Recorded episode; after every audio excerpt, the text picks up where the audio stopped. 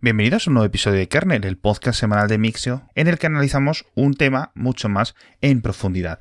Y como ya sabéis, estos nuevos episodios de Kernel están patrocinados por las Philips OneBlade, que son esta nueva y genial, increíble generación de maquinillas de afeitar que tiene la gente de Philips, que están pensadas para un repaso rápido pues, tras la ducha, para aquellos que quieran hacer el repaso diario, o, obviamente también para recortes mucho más profundos que ajenos que quieran perfilarse la barba, es decir, para cualquier tipo de uso. Y como tantas barbas hay como personas, pues tienen un montón de modelos, pero lo bueno es que son todos inalámbricos. La batería dura un montón, 45 minutos, con lo cual nunca va a ser un problema y de verdad que es una experiencia increíble. Eh, a nivel personal, llevo usándolas estas últimas semanas y pues siempre tienes un afeitado súper, súper, súper bueno. Y obviamente pues esto sirve tanto para la cara, para la barba, como para el resto del cuerpo, ¿no? Puedes comprarlas en las webs de Philips, te dejo un enlace en las notas del episodio o las buscas en cualquier comercio electrónico. Y ahora ya sí, vamos con el episodio de Kernel.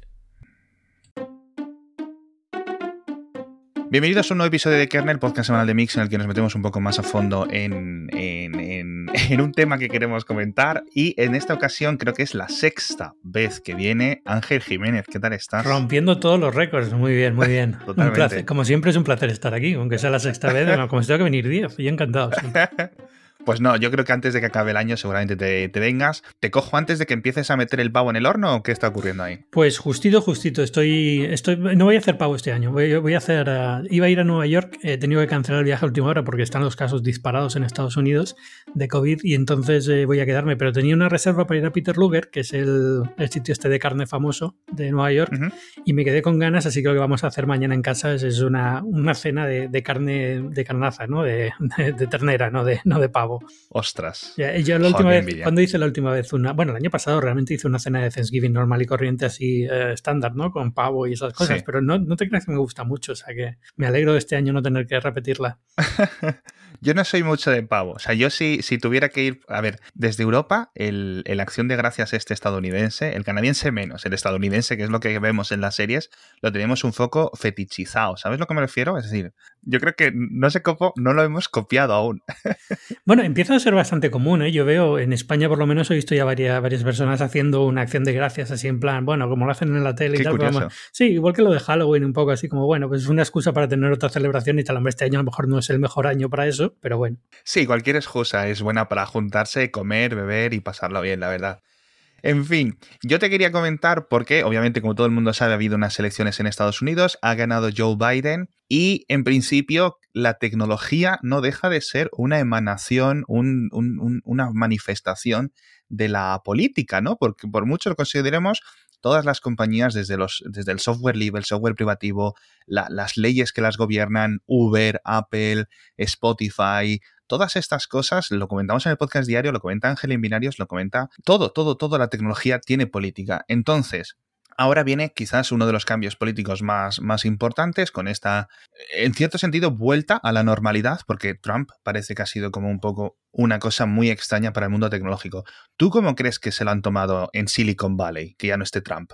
Pues yo creo que bien. Eh, vamos a ver, eh, primero, antes de todo, eh, se supone que Joe Biden ha ganado, pero yo lo estoy diciendo siempre que me preguntan, yo hasta el 21 de enero no me lo creo, porque esto es capaz de hacer algo así última hora muy raro y nos quedamos con Trump otros años. Pero, pero en hasta que no cambien las llaves en la Casa Blanca, que llama el cerrajero, nada, ¿no? Exacto. Pero bueno, yo creo que en Silicon Valley en general es... Trump era una figura un poco incómoda porque no sabías por dónde te iba a salir. No era un republicano típico que sabías que iba a ser muy pro negocio, muy pro América o lo que sea, sino que era simplemente lo que le apetecía ese día. Y se le metía algo en la cabeza y como no fuera su amigo, en el caso, por ejemplo, de redes sociales y tal, pues hemos visto con Twitter y con esas cosas, Cierto. tenía una relación como muy tensa. Entonces Joe Biden es un poco una vuelta, y yo creo que en general, no solamente en, en Silicon Valley, ¿no? Lo que aquí en Estados Unidos como se siente es que Joe Biden, a pesar de ser un demócrata, es un demócrata muy centrado, es muy no está ni a la izquierda ni a la derecha, es una persona que lo que va a traer es un poco una vuelta a la normalidad durante estos cuatro años y luego ya veremos, ¿no? Pero no va a ser una cosa que sea un cambio total de, lo que era el statu quo anterior a Trump, que fue lo que cambió un poco las cosas. Eso es. Entonces, eh, en estos últimos cuatro años, Donald Trump ha hecho muchas cosas a nivel tecnológico, como decías, está arremetiendo mucho contra las redes sociales, que si censura, que si no sé qué, Bitcoin ha crecido a reducido y ha vuelto a crecer otra vez bajo su mandato. Han pasado muchísimas, muchísimas cosas en estos cuatro años, pero quizás yo creo que la más impactante y lo que va a ser una de sus herencias es todo el tema de, de Huawei. ¿Tú crees que a nivel política exterior, a nivel, digamos, lo que la Casa Blanca a partir de enero va a decir con respecto a Huawei va a cambiar? Yo creo que sí, eh, no de forma significativa. Yo lo que creo es que vamos a ver primero una mayor apertura hacia que empresas estadounidenses trabajen con Huawei. Em, eh, esto que ya se podía hacer y de hecho algunas empresas americanas lo habían solicitado, ¿no? Eh, poder trabajar con Huawei, como Qualcomm y demás, y bueno, estaban ahí como en un impasse. Pero bueno, se podía, se podía solicitar. Trump ha sido muy, muy activo en bloquear estas cosas, pero bueno, en el fin y al cabo era una cuestión de tarde o temprano si iba a llegar a tribunales y hubiera salido adelante, ¿no? Eh, lo que sí vamos a ver es un poco, yo creo, una rebaja de tensión. Nunca vamos a ver a Huawei con el papel que tenía previo a, no solamente a Trump, esto fue antes de Trump, ya a finales de la administración de Obama ya empezaba a tener un poquito de, obstáculos ¿no? para, para, operar. No vamos a ver a Huawei, por ejemplo, en concursos de defensa y cosas así, evidentemente. Claro. Entonces eso siempre va a estar ahí, ¿no? Es, por ejemplo, a nivel militar ya existían, antes de llegar Trump ya existía veto a, Huawei a nivel militar, por ejemplo, pues esto va a seguir, evidentemente pero sí yo creo que vamos a ver un poquito más de, vamos a decirlo así, como una bolsa de aire, ¿no? Que Huawei va a poder encontrar alguna fórmula para, para seguir. A nivel de infraestructura de red 5G, por ejemplo, no creo que tampoco vayan a poder hacer mucho. Biden no ha sido especialmente pro Huawei en ningún momento, ni ha, ni ha criticado la, la política de Trump en este sentido. Lo que se ha dicho es que quieren volver a atender ciertos lazos con China eh, a nivel comercial, con lo cual, bueno, pues será parte del tira y afloja que tienen, ¿no? O sea, al final no deja de ser un poco una... un, como dicen aquí, un bargaining chip, ¿no? Una, una forma de, hacer presión a China para que luego pues compre más acero o compre más productos de, agrícolas o cosas así. Sí, yo creo que va a ir más por todo ese tema gigante de los aranceles que otras cosas. No sé si al final, eh, por ejemplo, podrá volver Huawei a, a, encontrar con Google, ¿no? Que a lo mejor es quizás mm. lo que más ha impactado fuera de Estados Unidos porque móviles de Huawei allí no se vendían, pero en Latinoamérica, en Europa, etcétera, nos hemos quedado con los Huawei así un poco cojos y a verlas venir. Y justo ahora que llega, se supone, ¿no? El 16 de diciembre, esta versión del Harmony OS, año y medio después de todo este jaleo, Ahora, a lo mejor, no sé si van a elegir recular, van a seguir adelante con esto, van a volver a Google si les dejan. Yo creo que Huawei también eh, llegaron a decir ¿no? Que, incluso aunque volvieran a poder volver a Google tenían que empezar a forjar su propio camino y yo creo que esta es eh, la oportunidad que tienen. Pero, por ejemplo, sí podríamos ver una rebaja de tensión con respecto a TSMC, eh, la fabricante taiwanés de chips, con lo cual ahí a lo mejor sí pueden empezar a tener acceso a, a chips y tal que ahora mismo estaban un poco a dos velas. que recordemos es un fabricante taiwanés que no puede fabricar para Huawei porque Estados Unidos no deja a las compañías estadounidenses venderle la maquinaria que a su vez fabrica los procesadores. O sea, no es en plan que Estados Unidos bloquee una empresa extranjera, es que bloquea a las empresas americanas y es muy complicado. O sea, en principio, técnicamente TSMC puede seguir haciendo chips para Huawei sin las estas maquinarias. Si las consiguiera de otro lado, bueno. Claro, con un proceso de veintitantos nanómetros en vez de cinco. Sí, sí, sí, sí, que han visto lo que, lo que tenía que, montarse. Luego también hemos visto una situación muy rara con el tema de los sindicatos, con el tema de también de aquí en España se está viendo mucho con Globo, con los repartidores de Amazon también, pero en Estados Unidos es mucho más gigante, sobre todo el tema de los conductores de Uber, todas estas leyes, estas propuestas en California. ¿Tú qué crees que puede moverse por ahí? Bueno, aquí yo creo que sí puede haber algún cambio importante. Piensa que justo en, la, en esta elección, eh, justo ha sido cuando California aprobó la proposición 22, creo que era, que es justo la, que regulaba, no, al final no, lo ha pasado, pero bueno, la que regulaba un poco, intentaba regular a los conductores de Uber y de Lyft para, para, que sean empleados. Pero la idea era que algo tiene que cambiar en esta dinámica, ¿no? La dinámica que hay ahora, que es un completamente un, un oeste salvaje, no, no, pasa nada, es decir, es, es como no está regulado, punto. Esto va a cambiar, y va a cambiar con la administración de Biden y hubiera cambiado si Trump hubiese ganado de nuevo, porque era, digamos que este ya tocaba, ¿no? Ya empezaba a ser un, un problema que se va a regular probablemente a nivel estatal al principio, eh, aquí en Estados Unidos, pero también a nivel federal Biden tiene opción de, tocar algunas cosas y, mover esto. No va a ser, yo creo, eh, tan ambicioso como era la proposición 22, de decir esta gente ahora es eh, trabajador fijo de estas empresas, Pero sí que creo que vamos a ver algún tipo de acuerdo para regular este tipo de trabajo, ¿no? Que eres autónomo, pero eres autónomo de, para una hmm. cosa de servicios muy particular, ¿no? No es un autónomo como puede ser un diseñador que trabaja por su cuenta o una cosa. Exacto.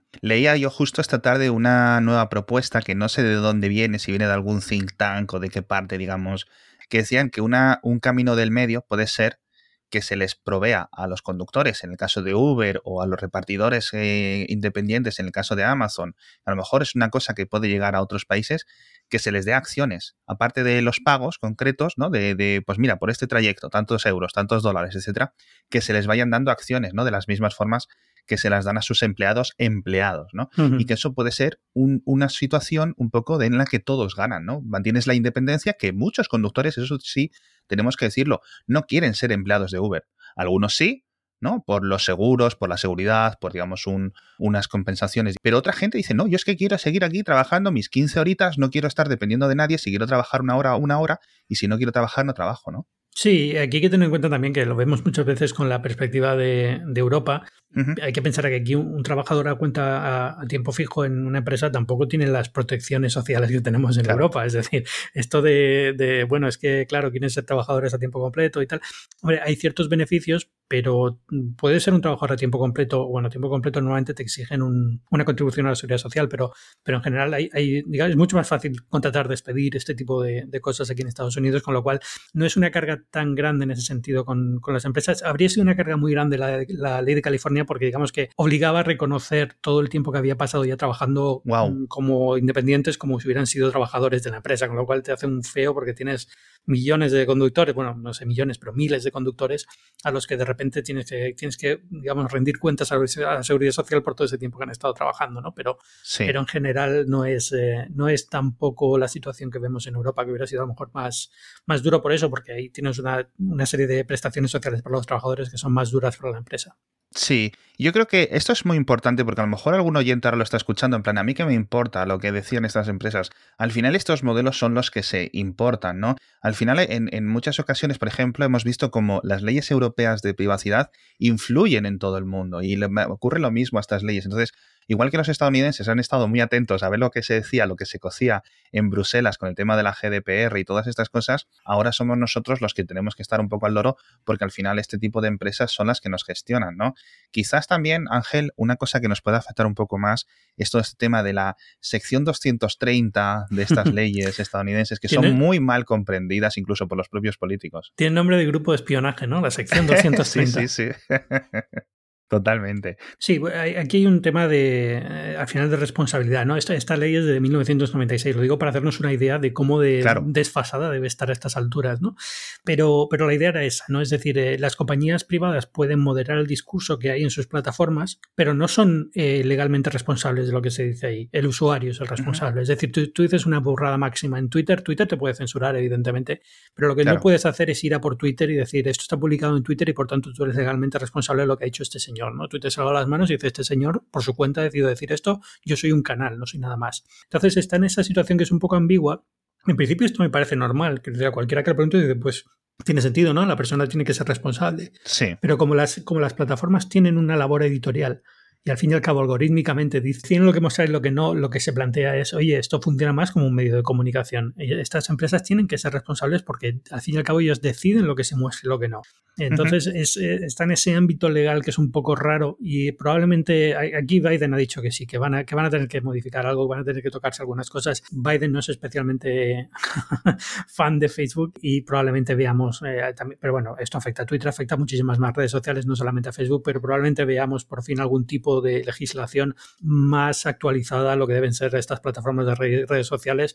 Más yo creo que va a estar enfocada a controlar los mensajes falsos, eh, mensajes noticias falsas, este tipo de cosas que a, que a moderación de usuarios que probablemente el espíritu vaya a ser el mismo, ¿no? El que el usuario, si dice algo muy grave, no es Twitter responsable, sino el usuario. Pero es verdad que a lo mejor sí se van a poner más controles en torno a qué mensajes se pueden enviar, sobre todo en el caso de eso de noticias falsas y demás, que cómo lo van a controlar. Ciertas exigencias de moderación para, las empresas y eso. Sí, yo creo que eso es, es, algo que, como decías tú, una ley de 1996 que se aplicaba a las operadoras, pero que luego, digamos, tenía todo el sentido del mundo. Todos hemos crecido en Internet bajo estas asunciones, en cierto sentido, ¿no? De que lo que publica es un comentario, el responsable es el que publica el comentario, la plataforma guarda la IP y si la Guardia Civil o el FBI viene y dice, oye, ¿quién ha puesto este comentario? Tú te desentiendes, le das la IP, ¿no? Me lo comentaba eh, Alejandro, el fundador de Foro Coches, ¿no? Que es, mm. su, técnica es, esa, ¿no? Y decir, bueno, yo, yo no he hecho nada, yo aquí me limpio las manos, elimino el contenido que vosotros me digáis, que por eso sois la benemérita, y hasta aquí, y hasta aquí buenas tardes. Pero bueno, obviamente yo creo que uno de los temas quizás más importantes es todo este tema de las acusaciones, las múltiples investigaciones de monopolio, de abuso de posición dominante, que ahora mismo tiene abierto casi todo el mundo en Estados Unidos, al menos en Estados Unidos y en Bruselas. Yo creo que Microsoft de momento no saben cómo se están librando. Ya les tocará, ya les tocará. ya les tocará. Con el tema de los abusos de posición dominante, yo creo que poco a poco, poco a poco, se van poniendo los astros alineados, ¿no crees? Sí, eh, yo creo que esto sí va a ser un poco el gran cambio de esta administración, ¿no? Aquí sí vamos a ver algún... Ya, toca, digamos, ya, ya no hay escapatoria para estas compañías, para estas grandes compañías. Eh, van a tener que rendir cuentas y van a tener algún tipo de, de sanción. ¿Cómo de grande es esta sanción? Hombre, conociendo Estados Unidos va a ser una, un pequeño toque de atención y poco más, ¿no? Porque ni, siquiera en Europa, cada vez que saca una multa, decimos, bueno, que esto es, son cacahuetes para esta gente, o sea, no es no les afecta, digamos, a, la cantidad de miles de millones que ganan al trimestre, pero sí que vamos a ver, yo creo que algún tipo de regulación y algún tipo de movimiento en cuanto a situaciones de monopolio que se han ido produciendo con Apple, con Google, con Amazon sobre todo, y eso sí que, digamos, entraba dentro de la agenda, yo creo que, que de, Biden, de general de todos los candidatos demócratas, ¿no? Pero incluso Biden, que es el más frío en cuanto a este tipo de regulaciones, también ha dicho que sí, que van a tener que empezar a mirar esto. Sí, ¿no? Y hay, una, y hay varias investigaciones casi de todos los espectros políticos. Es una de las cosas que es bastante bipartidista en este sentido. Vamos a intentar mojarnos, sacas una bola de cristal. Por ejemplo, en el caso de Google, ¿qué tipo de decisiones se pueden llegar? Porque igual que dices tú, no creo que haya multas o si hay multas son muy leves, pero yo creo que acuerdos sí va a haber, ¿no? En plan, oye, mira, desastre de esta parte, independiza esta compañía, ¿qué puede haber por ahí? Para Google yo creo que el principal problema, tampoco te creas, porque cuando ves lo que están investigando de Google, casi te parece incluso que, bueno, cuando empezaron a investigar esto hace 10 años, porque los problemas que están poniendo sobre la mesa ya han no han dejado de ser problemas, pero digamos que ya nos vienen como muy, ya Google está a otras. Es decir, están ahora mirando si tiene monopolio de búsqueda y si tiene monopolio de búsqueda en ciertos sistemas operativos como iOS, ¿no? Por ejemplo, donde Apple, digamos, famosamente le cobra a Google una pastizal por estar como buscador predeterminado, ¿no? Entonces yo creo que eso puede cambiar, es decir, pueden obligar a, Google a no, a no pagar para ser eh, un buscador predeterminado en iOS, lo cual curiosamente yo creo que perjudicaría más a Apple que a Google en ese sentido. Cierto. Eh, pero bueno, es una de, las, una de las cosas que se barajan y puede pasar. Y luego eh, probablemente más regulación en cómo muestra los resultados Google. Es decir, ahora, por ejemplo, famosamente ha tenido ya varias eh, instancias en las que le has dicho que no puede estar favoreciendo su propio contenido, por ejemplo Google Shopping, Google News, eh, buscadores de, vuelos y esas cosas en los resultados de las búsquedas, pero eh, sigue siendo claramente favorecido Google en estas cosas, ¿no? Otro, otro tema, publicidad, es decir, mostrar resultados de publicidad y demás, probablemente también toquen ahí un poco y, modifiquen lo que puede mostrar. ¿no? Eh, esto ya son especulaciones, no sé muy bien cómo va a ser, ¿no? Lo que han dicho por ahora es eso, ¿no? Lo que les está molestando sobre todo es que Google pague por ser el, buscador predeterminado en iOS, que es un poco raro porque al fin y al cabo es, justo, yo creo que es eso. Eh, cualquier medida que tomen para corregir eso lo que va a hacer es perjudicar a, Apple más que a Google, ¿no? Pero bueno. Y es, yo creo que es la parte más de libre mercado y de la que todo el mundo podemos entender que son dos empresas que llegan a un acuerdo de forma independiente que no tiene, no le veo yo el mayor problema, pero bueno. Pero bueno, pues es, un poco lo, que han decidido. También eh, eh, hemos visto ya Google que tiene otra serie de, problemas en Europa y en Rusia, incluso así por tema de Android y demás, pero justo ahora lo que ha salido por ahora del, Congreso es más centrado en el negocio de la búsqueda que en Android. Sí, en el caso de Amazon, por ejemplo, ¿qué pueden, ¿dónde pueden morder? Yo creo que la, lo más, la fruta más fácil de coger en el caso de Amazon para el gobierno es separar Amazon separar la parte del negocio de web de la parte del negocio de comercio electrónico. Entonces, todo lo que es Amazon AWS, que es importantísimo y es un negocio brutal para Amazon, eso lo pueden separar bastante fácil, obligar a Amazon a separarlo y por lo menos de cara a la galería salvar un poco el gobierno, salva un poco de, cara, ¿no? De esto de decir, bueno, eh, estamos haciendo algo, estamos luchando contra los monopolios.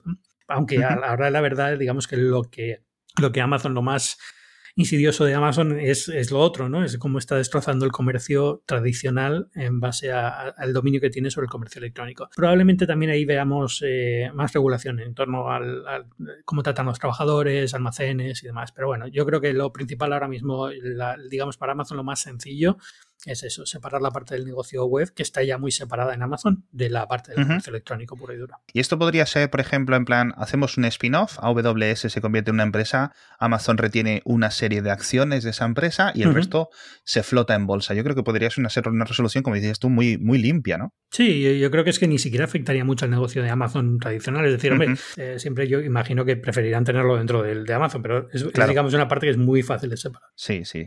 Y en el caso de Apple, que quizás es un poco lo que más se suele o se puede comentar, están teniendo muchos jaleos a nivel de, oye, Microsoft, oye, Amazon, incluso Google quieren poner sus aplicaciones ahí, no les dicen, vemos como Apple poco a poco va diciendo, oye, pues mira, vamos cambiando esta letra aquí, vamos cambiando estos términos de los desarrolladores. ¿Tú qué crees que puede haber por ahí? Pues yo, sospecho que el cambio gordo con Apple va a ser sobre todo el políticas del App Store, porque es lo que estamos viendo que está funcionando a nivel de en, las, en los estos de Congreso y demás, en las, eh, cuando han tenido a Tim Cook ahí hablando con los congresistas y los senadores, es lo que todo el mundo pregunta, ¿no? ¿Cómo tratas a los desarrolladores comparado contigo? Ah, yo creo que Apple, se ha metido ahí en una situación un poco compleja porque evidentemente las condiciones que ya tiene para sus propios servicios no son las mismas que para Spotify, por ejemplo. O sea, el caso de Spotify, Apple Music, yo creo que es el más evidente, ¿no? Evidentemente Apple juega con ventaja en Apple Music porque no tiene que pagar una comisión como si tiene que pagar Spotify. Yo creo que esa es, digamos, la, más fácil que podrán, que podrán hacer Estados Unidos. Luego, aparte, cosas de aplicaciones predeterminadas en el iPhone y demás que también pueden empezar a tocar ahí, pero bueno, ya como tú has dicho, Apple ha empezado también a mover ficha. Yo creo que pensando también en esto, ¿no? que tarde o temprano les va a llegar alguna demanda y, tienen que empezar a, ser proactivos antes que tener que ponerse a la defensiva. Vamos a ver qué pasa con el juicio que tiene Epic con Apple ahora, que con el tema este de Fortnite y en base a este juicio probablemente también vayan escalando las, las apelaciones y veamos algo, no sé si en el Tribunal Supremo, pero en un tribunal lo suficientemente alto como para empezar a, darle visibilidad al problema. Y luego, a nivel de cambio climático, obviamente yo creo que va a ser uno de los cambios más importantes a nivel de todo el gobierno, o sea, toda la posición, yo creo que va a ser un giro de 180 grados, dicen de volver a firmar el acuerdo de París, dicen de volver a invertir ¿no? en muchas más renovables, que por ejemplo Texas está siendo, tiene unas hmm. inversiones increíbles. Todo Estados Unidos en general es una economía tan potente, tiene unas industrias renovables eh, muy potentes, ¿no? A pesar de quizás lo de la imagen que tengan ellos de, del petróleo y no sé qué, ¿no? Un poco más de cowboys. Pero a nivel la industria renovable en Estados Unidos es, es envidiable. Claro, dicen, eh, los coches eléctricos están triunfando, por ejemplo, obviamente Tesla es puro Estados Unidos a nivel de la historia típica estadounidense, están aguantando, están liderando el sector de los coches eléctricos, pero ha ocurrido una cosa hace aproximadamente un año, que es que se ha quedado sin las ayudas federales. Entonces quizás, estábamos lucubrando el otro día por Twitter, que para impulsar las ventas de coches eléctricos un poco más, ¿no? Ahora que ya el, mayor vendedor no las está recibiendo, en cierto sentido, quizás podrían el, tirar otra vez por ahí, quizás podrían reactivar las ayudas para impulsar las ventas, porque si no, ahora sí que parece que Tesla va a tener un poco más de competencia, ¿no? Sí, y probablemente lo hagan. Es decir, esto es una de las cosas que Biden también ha sido muy claro. La agenda, la agenda medioambiental del gobierno va a ser muy pro renovables, muy pro electrificación. Lo de volver al Acuerdo de París parece casi dado por que lo dan por sentado. El problema que tiene Biden aquí va a ser, va a depender mucho de lo que pase en Georgia en enero. Es decir, de las, eh, ahora mismo hay una carrera senatorial para dos puestos en el Senado. Si los demócratas consiguen estos dos puestos en el Senado, consiguen la mayoría y por tanto pueden hacer su agenda normal. Si no, va a, va a haber que negociar muchísimo con senadores republicanos. Y no se sabe qué va a pasar porque durante hasta, los, hasta que llegó Trump, digamos que las cosas salían bastante bipartidistas en Estados Unidos. Entonces se podía convencer a algunos senadores, pues lo típico, si yo te pongo una fábrica en tu, en tu estado, pues me vas a apoyar a pesar de que yo sea una propuesta demócrata porque te va a venir trabajadores y demás. Con Trump la política estadounidense se ha vuelto muy, muy bifurcada y se ha vuelto muy, eh, digamos, de, de, apoyar 100% a tu partido y no, y no al otro. Es algo muy, en España lo sabemos porque es como funciona la política, ¿no? Es decir, se, vota en bloque, el PSOE vota una cosa, el PP vota otra y ya está. Es muy raro que, casi nunca pasa, ¿no? Que un diputado del PP vote una cosa que propone uno del PSOE. Entonces, aquí en Estados Unidos hasta ahora pasaba, con Trump ha dejado de pasar y no se sabe qué va a pasar. Entonces, si consiguen estos dos puestos del Senado, lo que quieran los demócratas, porque al fin y al cabo, digamos, ahí tienen vía libre. El, el Congreso lo controlan y el Senado es lo que les falta. Si no lo consiguen, pues habrá que pelear un poco más. Pero en general estas políticas acaban saliendo adelante, porque es que simplemente por, por lógica, es decir, eh, lo que está pasando en Estados Unidos, el tema del fracking y tal ha, cobrado importancia durante la campaña eh, presidencial, pero es que a la hora de la verdad no tiene sentido seguir con esto, porque es que no sale económicamente rentable competir con solar, eólica y estas cosas ya hoy en día.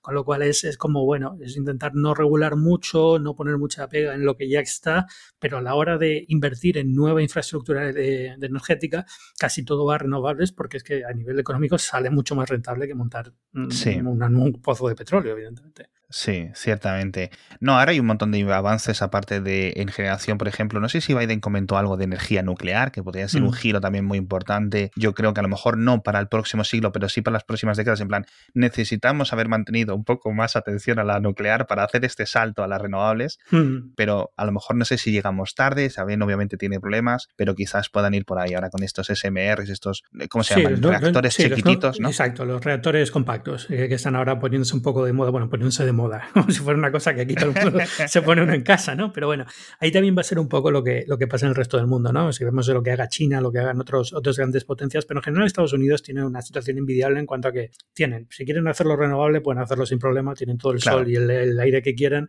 si quieren hacer nuclear lo pueden hacer, si quieren dedicarse a sacar petróleo, pueden seguir sacando petróleo. en ese sentido, es, es, más la agenda. A ver, la agenda más eh, extrema, digamos, es la que, la que estaba proponiendo Alexandria Ocasio Cortez, ¿no? el Green New Deal este que dicen, que no deja de ser una propuesta como muy al aire, es decir, aquí digamos que se ha usado como arma electoral en cuanto a que los republicanos lo han puesto como un ejemplo claro de es que los demócratas, mira qué locura, que nos va a arruinar, va a costar no sé cuántos trillones sacar adelante este proyecto, pero en realidad no deja de ser una propuesta, probablemente Biden no vaya tan al extremo como, como la propuesta de, de Ocasio Cortez, pero sí que van a ir a una, situación en la que, bueno, vamos a meter más renovables, vamos a meter eh, a nivel de infraestructura, eh, empezar a rediseñar la red eléctrica para que sea más eh, independiente de los nodos, no, tenga, no sea tan centralizada, no esté tan dependiente de centrales antiguas y, todo eso va a llegar, pero bueno, como son cosas eh, que tardan no cuatro o ocho años, son décadas. Entonces, bueno, pues no solamente es Biden, sino lo que venga después y se va adaptando generalmente.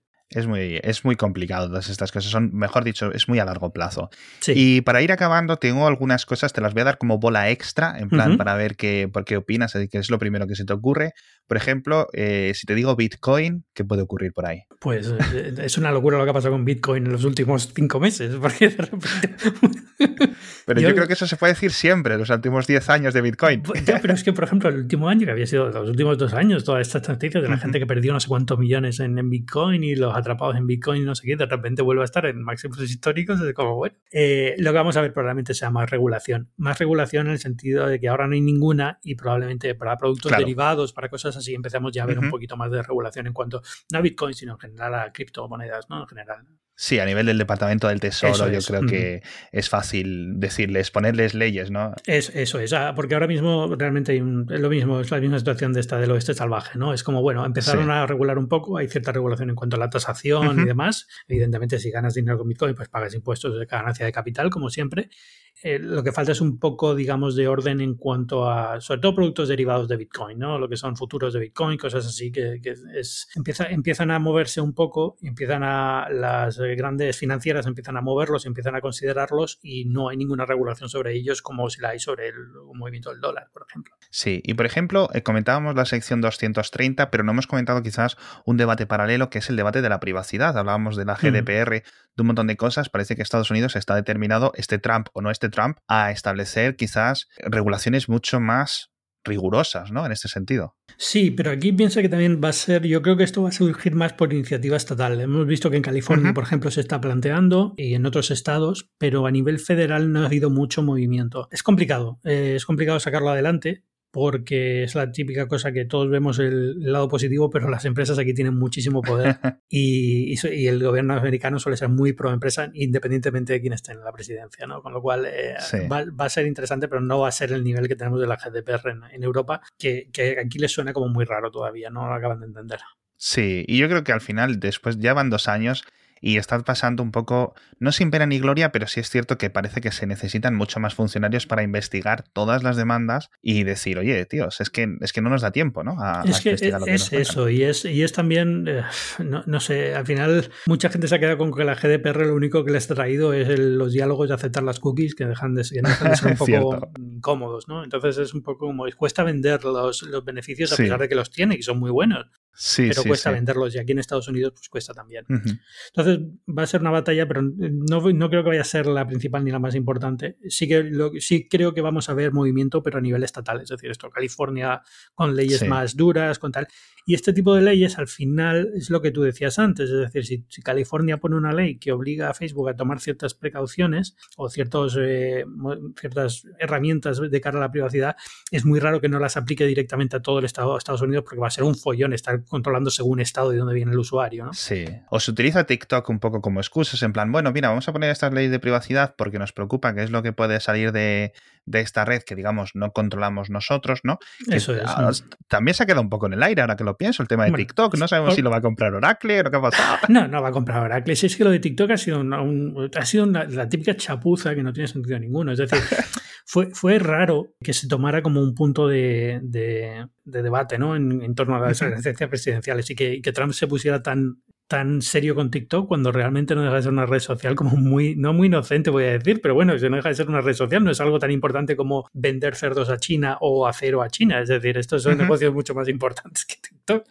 pero, pero se le metió en la cabeza, lo puso ahí y luego ¿qué ha pasado? Que se ha olvidado, y eso es lo típico que pasaba con Trump, ¿no? Que es muy, muy bravucón de decirlo tal, tal, pero luego a la hora de la verdad, TikTok acabó diciendo, pero oye, ¿qué hacemos? ¿Podemos seguir operando? ¿no? Y nadie sabía qué decir. Pues, porque no, en principio sigue, sigue todo bien. Entonces yo creo que eso, que eso va, vamos, lo de TikTok va a quedar como una anécdota curiosa y van a seguir haciendo lo que les dé la gana y ya está. Ay, ay, ay, ay.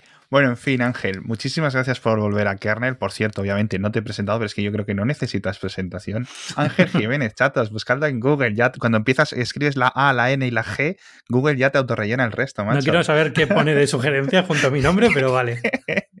Nada, seguro que todo, cosas buenas. Muchísimas gracias, ya habéis visto los oyentes que hay un montón de cosas que van a cambiar, quizás no todas muy drásticas, pero las cosas, eh, como decía, vuelve un mm. poco el, el estado previo, un poco, yo creo que en cierto sentido menos impulso, un poco más de cordialidad, un poco más de entendimiento que de, eh, en, en, un sentido que se ha perdido un poco esos últimos cuatro años, ¿no? Así que, bueno, eh, muchísimas gracias a todos por estar ahí otra semana más. Muchísimas gracias, Ángel, por venir por sexta vez. Muchísimas gracias, obviamente, a Banco Sabadell. Y nos vemos la semana que viene en otro episodio de Kernel. Chao.